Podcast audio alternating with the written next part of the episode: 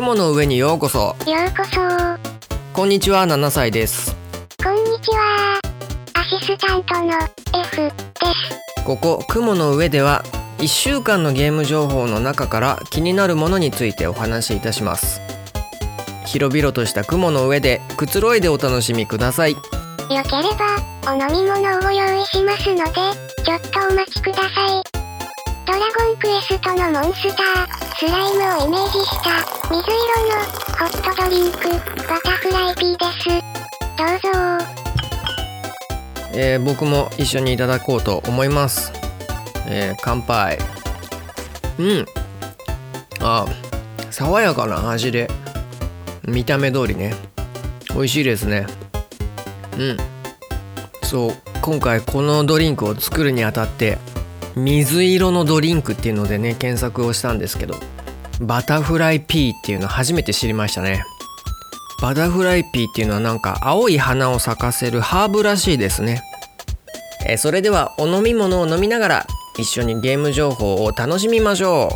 よろしくお願いします。うよろしくお願いいたします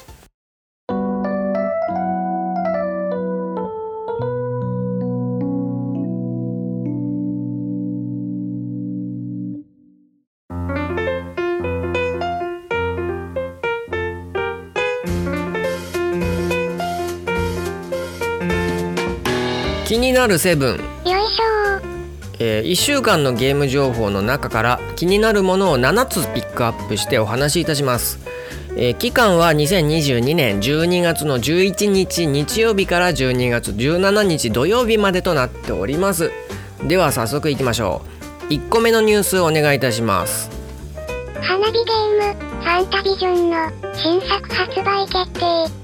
えーソニーインタラクティブエンターテインメントから12月15日に発表がありまして、えー VR、えープレイステーション VR2 のね対応タイトルというのを新たに発表したんですけれども、えー今回新たに発表されたのが「えーおのごろ物語」っていう VR タイトルがプレイステーション VR2 に対応になりますよっていうのとですねそれとですねびっくりしたのが「ファンタビジョン 202X」って読むのかな。えーファンタビジョンっていうゲームご存知でしょうかね？もともとはプレイステーション2で発売されたゲームなんですけどえっ、とですねパズルパズルゲームなのかな？なんていうゲームなんだろうな？打ち上げられた花火の中から同じ色の花火を探し出してえキャッチすると。でそれを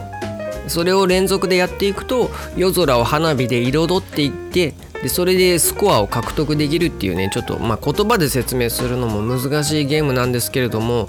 えー気になる人はですね、えーファンタビジョンで検索していただくと結構情報がね出るんじゃないのかなと思うんですけど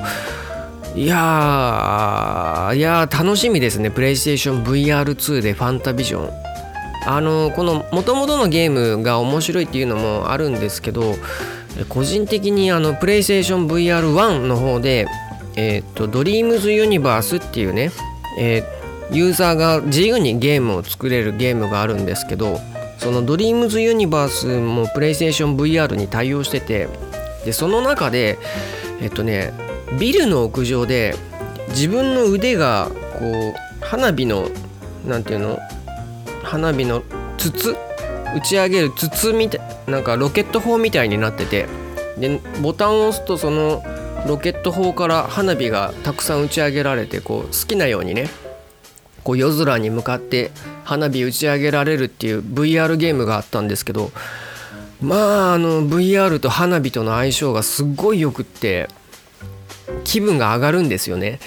そうすごい空間をすごい活かしてるしおそらくそのあの有機 EL っていうね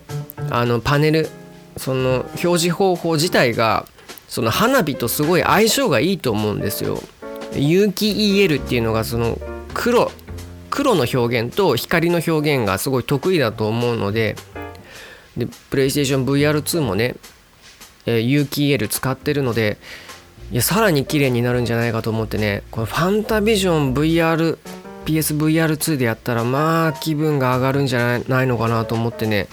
楽しみにしておりますえこれの発売日が2023年の2月22日を予定。あってことは本体と同時発売か。いや楽しみですね。ちょっと個人的にはそのプレイステーション VR2 を発売してすぐ買うかは分かんないんですけどまあやってみたいね。どっかでね体験会みたいのやってくれないかな。はいそんな気になった情報でした。では次の情報次のニュースをお願いいたします。2個目のニュースをお願いいたします。デスストランディング映画化決定。はいあの先日はねえー、続編のゲームの制作が発表された「デス・ストランディング」なんですけれども12月15日にえー、っとですねアメリカの映画メディアデッドラインっていうところがですね記事が載ったらしいんですけれども、えー、デス・ストランディングの映画化の話が進んでるっていう情報が出たらしいですね。えーとこれがですね、えー、アレックス・レボビシレボビシさんっていうよくわかんないなハンマーストーンスタジオっていうところが制作費を全額出資すると書いてありますねでえっ、ー、とそのゲームを作った小島プロダクションのロサンゼルスオフィスも制作に参加するとのことでまあおそらく小島さんも関わってくるのかな。でまだその映画の具体的な内容ですとかねキャストとかあと公開日とか、まあ、細かい情報はまだ発表になってなくてちょっとまだ謎が多いんですけどね、えー、楽しみですね。続報に期待したいなと思いました。はいでは次3個目のニュースをお願いいたします。ペルソナ3と4遊びやすくなって新発売。はい、えー、アトラスが、えー、来年の1月19日に発売を予定しております、えー、ペルソナ3ポータブルとペルソナ4ザゴールデンえこれがパソコンと XBOX で出る予定なんですけれどもこちらの最新情報っていうのがですね、え新しく発表になったらしいんですけれども、え今回のペルソナ3ポータブルとペルソナ4ザゴールデンっていうのはオリジナルのものよりも、え高解像度化をしておりましてでさらにですね、えー、追加要素としてえ本来ならば、えー、クリアした後じゃないと設定できなかった難易度っていうのが設定できるらしくってですね、えー、初心者向けの設定、えー、が選べるみたいでしてでそれ簡単にしたところでもゲームの展開は変わらないということなのでねサクサクストーリーを進めたい人はそちらを選ぶことがおすすめですと公式サイトには書いてありますね、うん、いいですね。でその他ですね、えーと、中断セーブっていうのが実装されたらしくって、えー、セーブポイントじゃないと今まではセーブできなかったのが、えー、どこでもセーブができるようになったということでこれもかなり便利ですね。でそれとペルソナ4ザゴールデンには新機能としてコミュを振り返れるアルバム機能っていうのが実装されてると。でこれコミュっていうのはペルソナ4ザゴールデンはやったことあるんですけどうんとキャラクターとコミュニケーション取った時に、えー、いろんな選択肢が出るんですけれどもで選択肢によっては、えー、見れなかった、えー、キャラクターのリアクションとかがもうそれぞれ皆さんあると思うんですけどでそういうのを自分が選ばなかった方とかも簡単に振り返れるようになるみたいな機能があるらしくって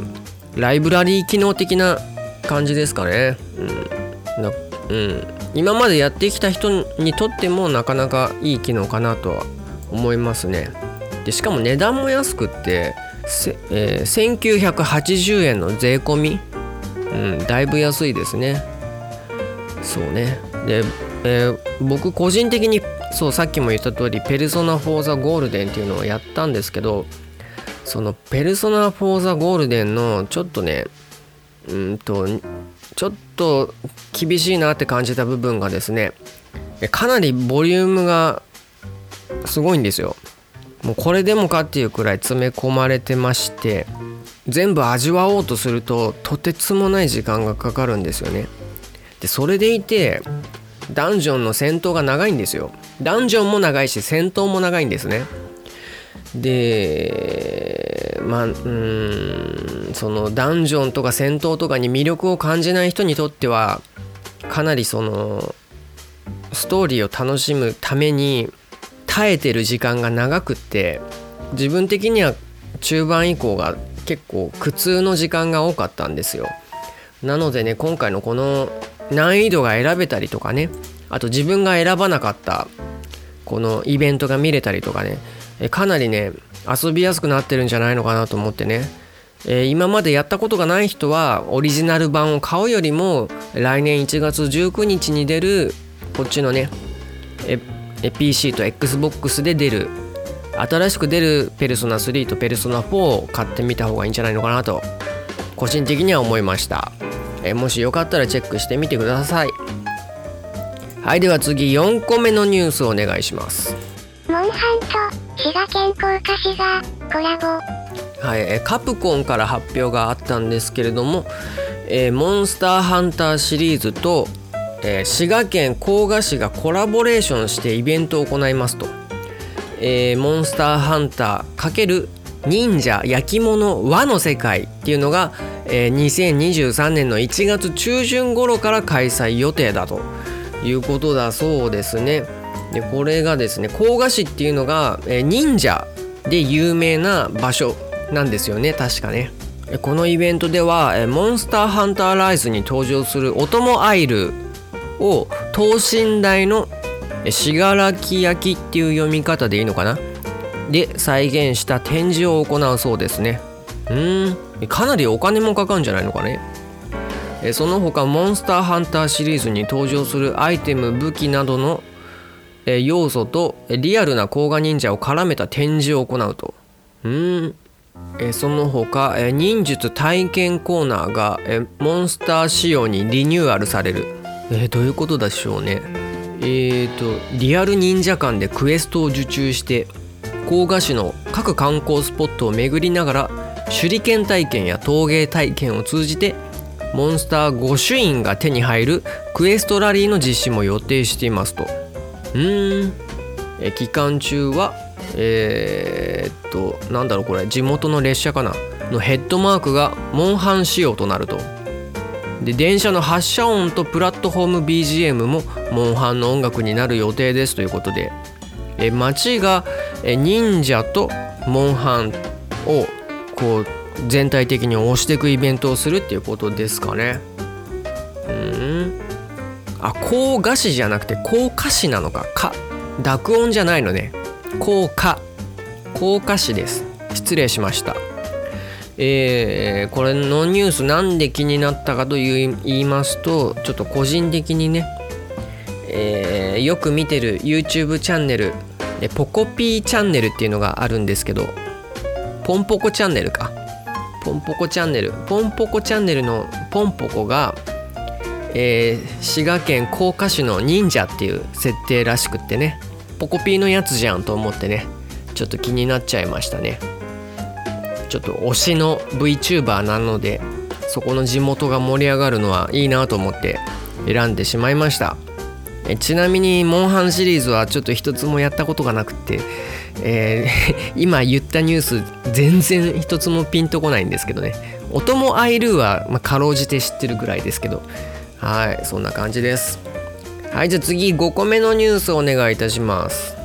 ギタドラに時間貸し切りモード登場。はい、えー、コナミの、えー、ゲームセンター向けの、えー、ゲーム音楽ゲームのギタドラの最新作が12月14日から稼働開始されているそうなんですけれども、えこの新作ではですねえっ、とですね一定時間貸し切りで何曲でも遊び放題になるえプレミアムフリーモードっていうのが登場してるそうですね。うん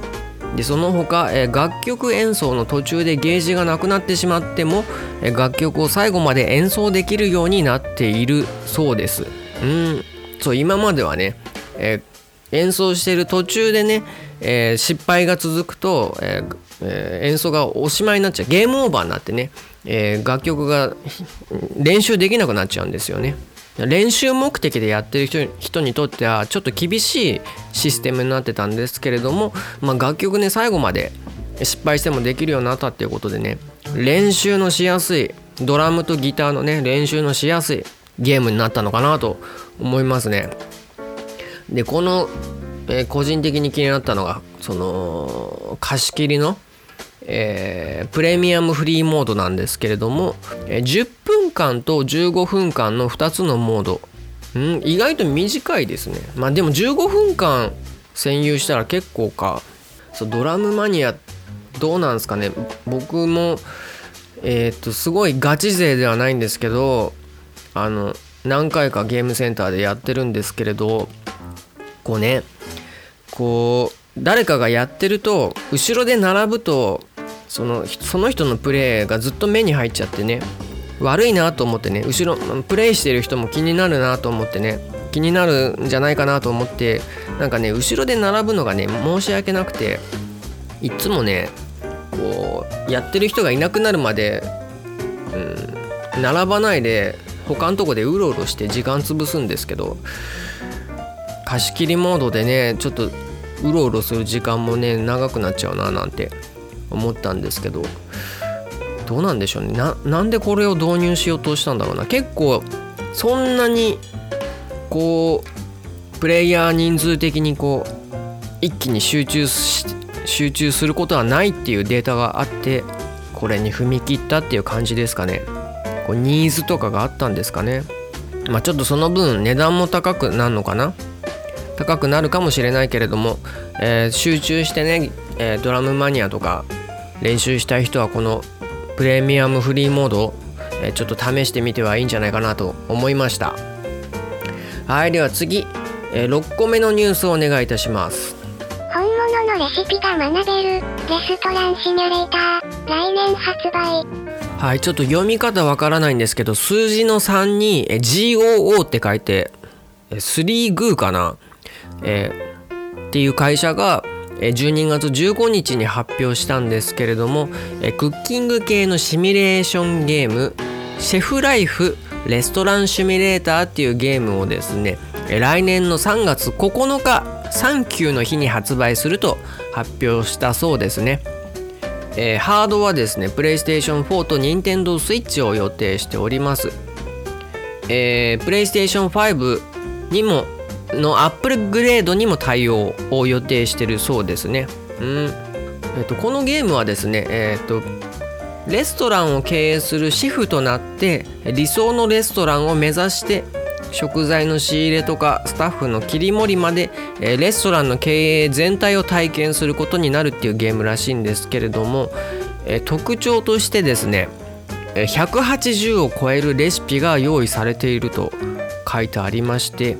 えー、そのレシピなんですけれども、えー、実際の本物のレシピに、えー、即しているということなんですよ。なのでですねこのゲームをすることによってですねお友達をもてなす実生活に使えるかもしれませんということが書いてありましてですねやばいですよ。イタリアンのレシピ覚えられるんですよ。ゲームやってるだけで。でしかもこのゲーム売りとしてるのがですねミシュランガイドとパートナーシップっていうのを結んでるらしくてですねゲームの中でこのミシュランの星マークが評価されるっていうシステムがあるらしいんですけどどうなんですかねあのミシュランに乗るくらいのレストランに乗るようなこう料理のレシピが覚えられるっていうねゲームだとしたらちょっといいですよねこれね。あの個人的にたまにパスタ作るんですけどいつも同じメニューばっかり作っててねそうたまに味変するとしてもなんかトッピング変えるぐらいでなんか根本的に違うメニューとか作ってないし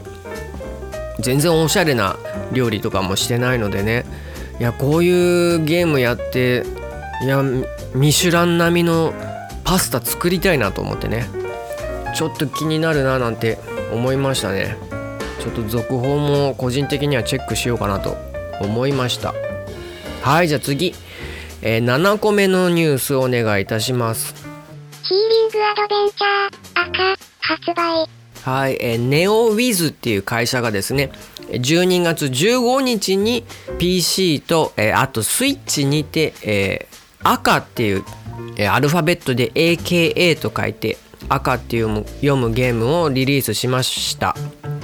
価格がですね比較的リーズナブルで1320円となっておりまして、えー、PC 版に関しましては来年の1月6日まで早期購入キャンペーンとして10%オフで1188円税込みで購入できるそうです。えーと、このゲームはですね退役軍人のレッサーパンダがえ自然豊かな小さな島で暮らしていくカジュアルヒーリングアドベンチャーゲームになっておりましてですね、えー、島の中でですね、えー、集まれ動物の森みたいにですね、えー、スローライフ的なものが楽しめるんですけれども、まあ、その他あの牧場物語みたいにですね、え植物の栽培とかもできたり、まあ、そういう癒し系なゲームなんですけれどもその中に、え退役軍人戦争が終わったばっかりっていうねちょっとシリアスな設定も入っていて、まあ、そこがちょっとこのゲームの特徴になっているのかなという感じのゲームでして、え個人的に、えこの発表の時からちょっと気になってたんで体験版もやって結構面白くて個人的に気に入ったので、え発売日すぐにね購入させていただきました。でまだちょっとね手がつけられてないんですけど、まあ、そのうちやってうん実況動画とかできたらいいなと思っております。はい、まあ、ちょっと個人的に気になってたゲームだったので取り上げさせていただきました。赤。え気になる方はチェックしてみてください。はいということで、え今週気になった7つのゲーム情報は以上なんですけれども、え今週はですねその他にですねえイースの新作イース10がですね発表になりましてえ来年発売予定だ。そうですね。えその他ですねドラマ版の「ザ・ラスト・オブ・アス」っていうのが1月16日来年の1月16日に UNEXT で独占配信がされるということが発表されました。えその他ですねソニックフロンティアすでに発売されているセガのソニックフロンティアの体験版がえスイッチ向けに配信が開始されたそうですね。えこちらも個人的にはちょっとダウンロードしてみて気になってるので、え近々やってみようかなと思います。はい、そんな感じで今週もいろいろニュースがありました。以上、気になるセブンでした。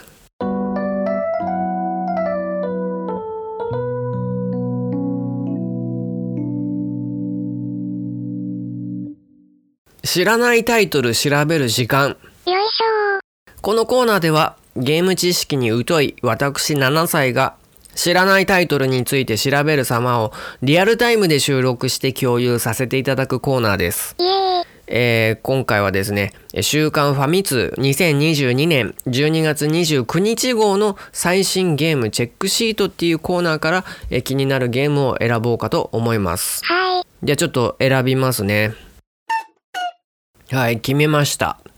え今回調査するゲームは、え鳥類弁護士の事件簿っていうゲームですね。はい、これちょっとねビジュアルも独特で、え気になったので調べようかと思います。では調べていきましょう。調査開始。ではまず鳥類弁護士の事件簿で検索しよう。鳥類弁護士の事件簿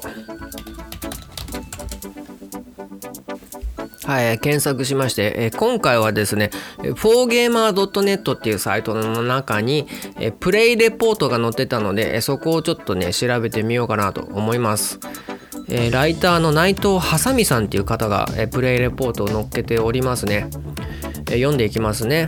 えー、っとですね、レオフルっていうメーカーが12月15日に発売したと、え鳥類弁護士の事件簿なんですけれども、え開発元はイギリスの会社で、えスケッチロジックゲームズっていう会社とあとポルトガルの開発者、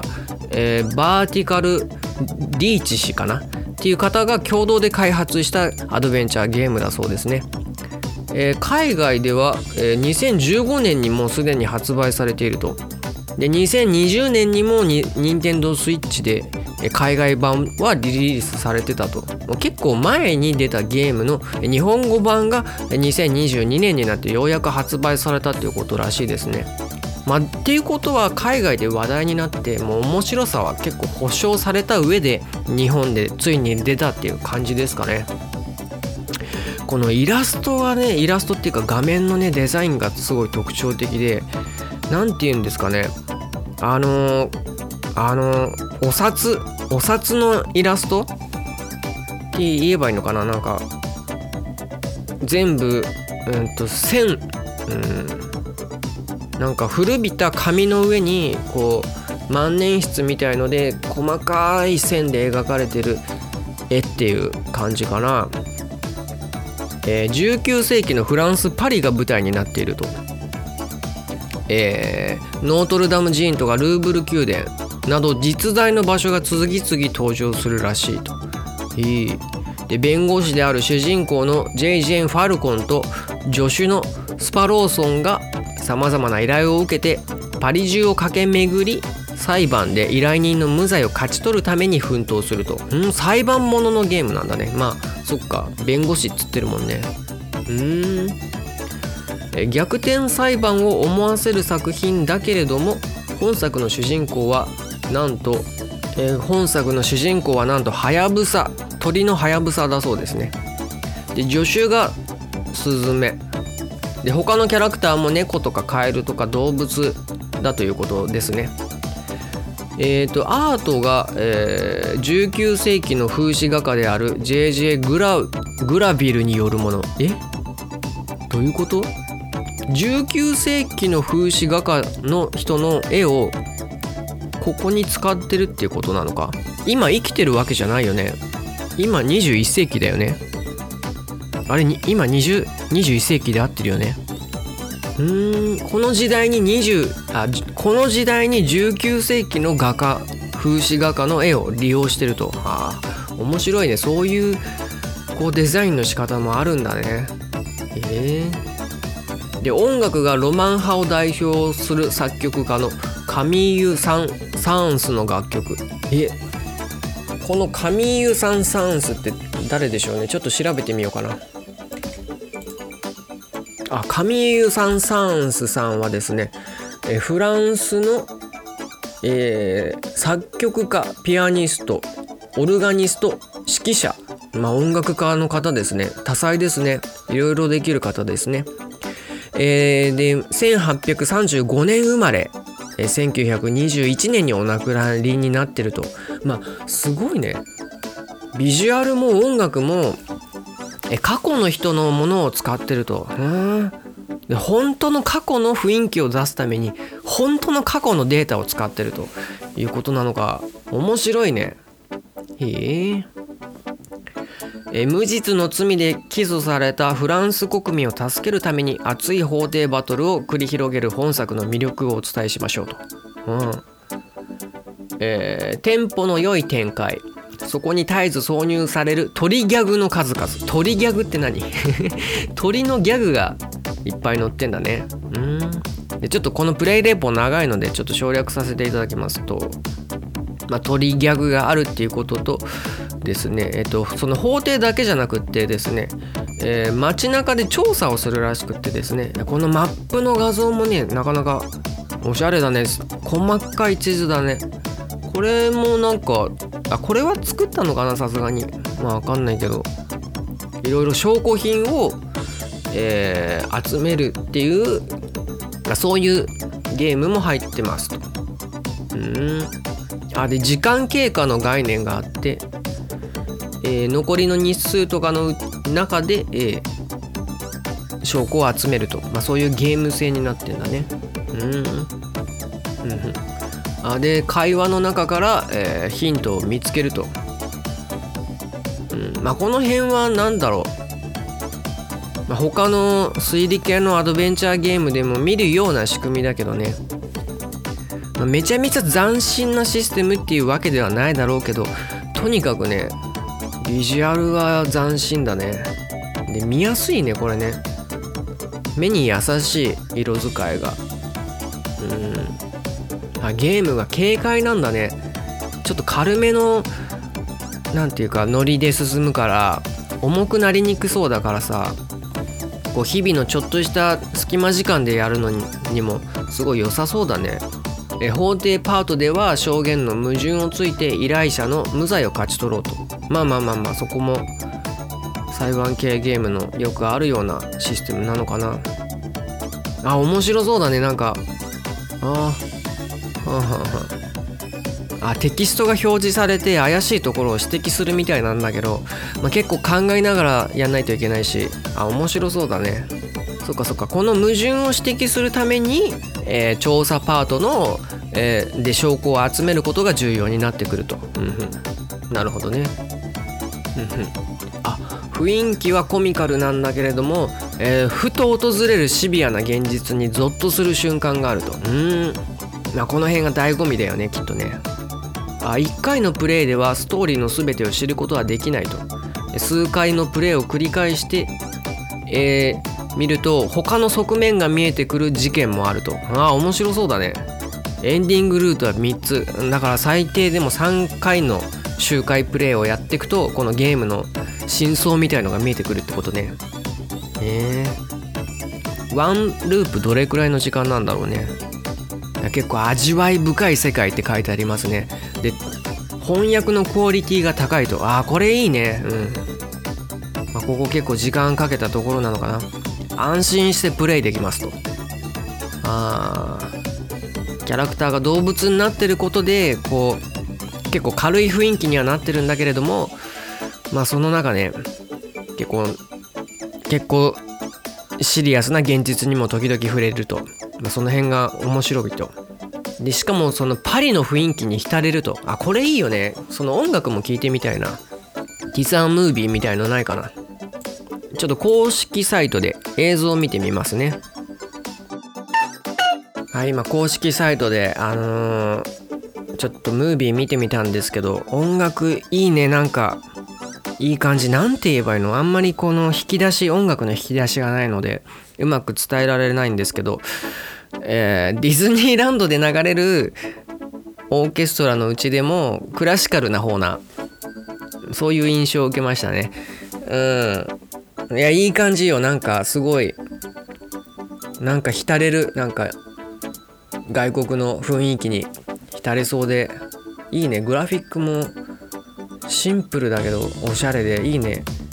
すでに亡くなってる人過去の歴史上の人たちのこう作品を使うっていうね発想ね。これ他でも使えるよねきっとね。日本でももう亡くなっちゃった漫画家さんのね漫画家と漫画のイラストとか亡くなっちゃった音楽家さんの音楽使ったりとか、まあ、そういうこともね今後できるのかなとかねこのゲーム見て思ったしこのゲーム自体もストーリーも気になるしいや面白そうでした。うん。いいなって思いましたね。え鳥類弁護士の事件簿の調査。えこれにて終わりたいと思います。え以上。え知らないタイトル調べる時間でした。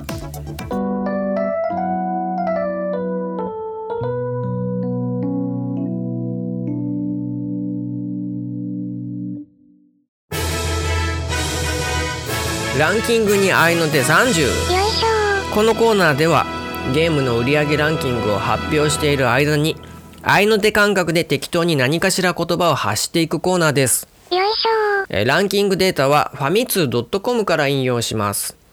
えー集計期間は2022年12月5日から12月11日までのデータとなっております。えーそれでは参りましょう。まずは30位から21位まで。ランキング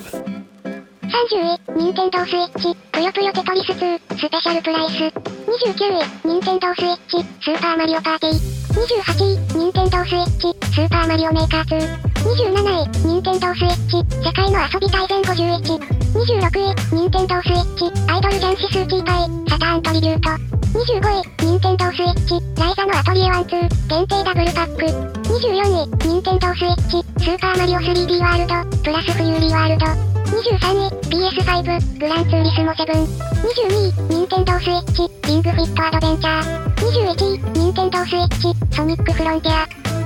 えー、26位のスーチーパイ懐かしい続いて参ります20位から11位までランキング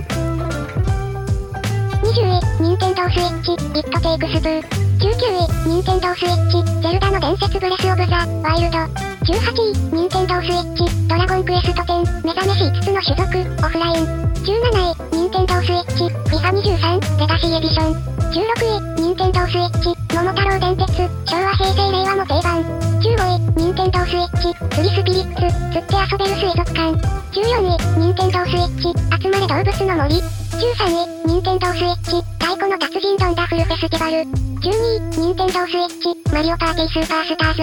11位、任天堂スイッチ、大乱闘スマッシュブラザーズスペシャル。20位の It Takes Two をやってみたいけどやる相手いないえーどんどんいきます、えー続いて10位から6位までランキング10位、任天堂スイッチ、星のカービィディスカバリー。9位、任天堂スイッチ、マリオプラスラビッツ、ギャラクシーバトル。8位、任天堂スイッチ、任天堂スイッチスポーツ。7位、任天堂スイッチ、マインクラフト。6位、任天堂スイッチ、マリオカート8デラックス。マリオカートは VR 版出してくんないかなえーここからは一つずついきます5位からランキング5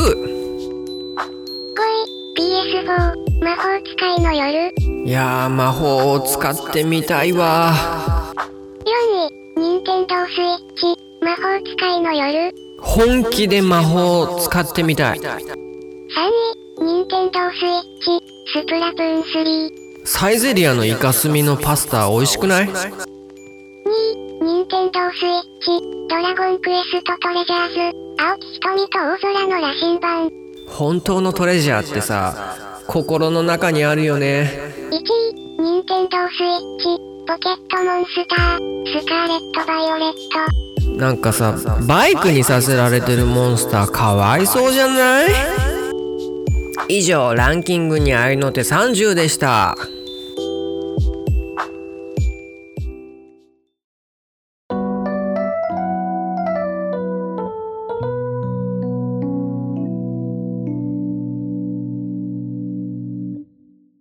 今回もゲーム情報のお話しましたがいかがだったでしょうか？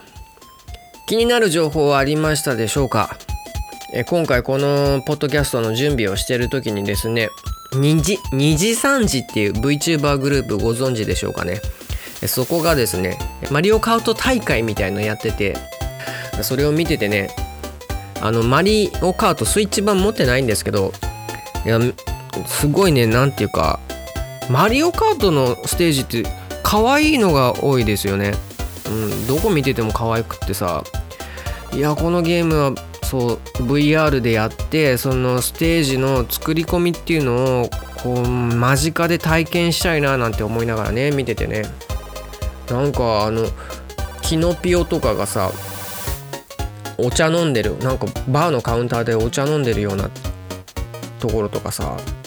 いやー間近で体験したいななんて思いながらね。いやー可愛い作り込みのゲームだななんて思いながらマリオカート杯見てましたね。すっごい面白かったですね。えー YouTube であると思うのでおすすめですよ。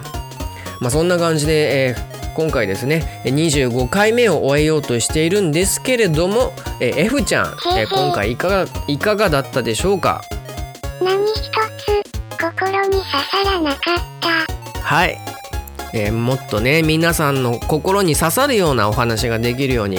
えー頑張っていきたいななんて思っております、えー皆様も、えこの番組に対して、えご意見ご感想苦情などありましたら、えどうぞお気軽にご連絡ください、えメールアドレスは、え7歳アットマーク Gmail.com えもしくは概要欄に記載しておりますお便りフォームからご連絡ください。お願いします。えーまたツイッターの方で、えーハッシュタグ雲の上芸、えーもしくは、えーハッシュタグ雲上芸で感想をつぶやいていただけると、えーハッシュタグのご利用ありがとうございますとお返事をさせていただきます、えーぜひぜひご利用ください。よろしくお願いいたします。はいそんな感じで、えー今回はこの辺までとさせていただきます、えーここまでお付き合いいただきどうもありがとうございました、ありがとうございました。えそれではまた雲の上に良ければお越しください。お待ちしております。えーそれではさようなら。バイバイ。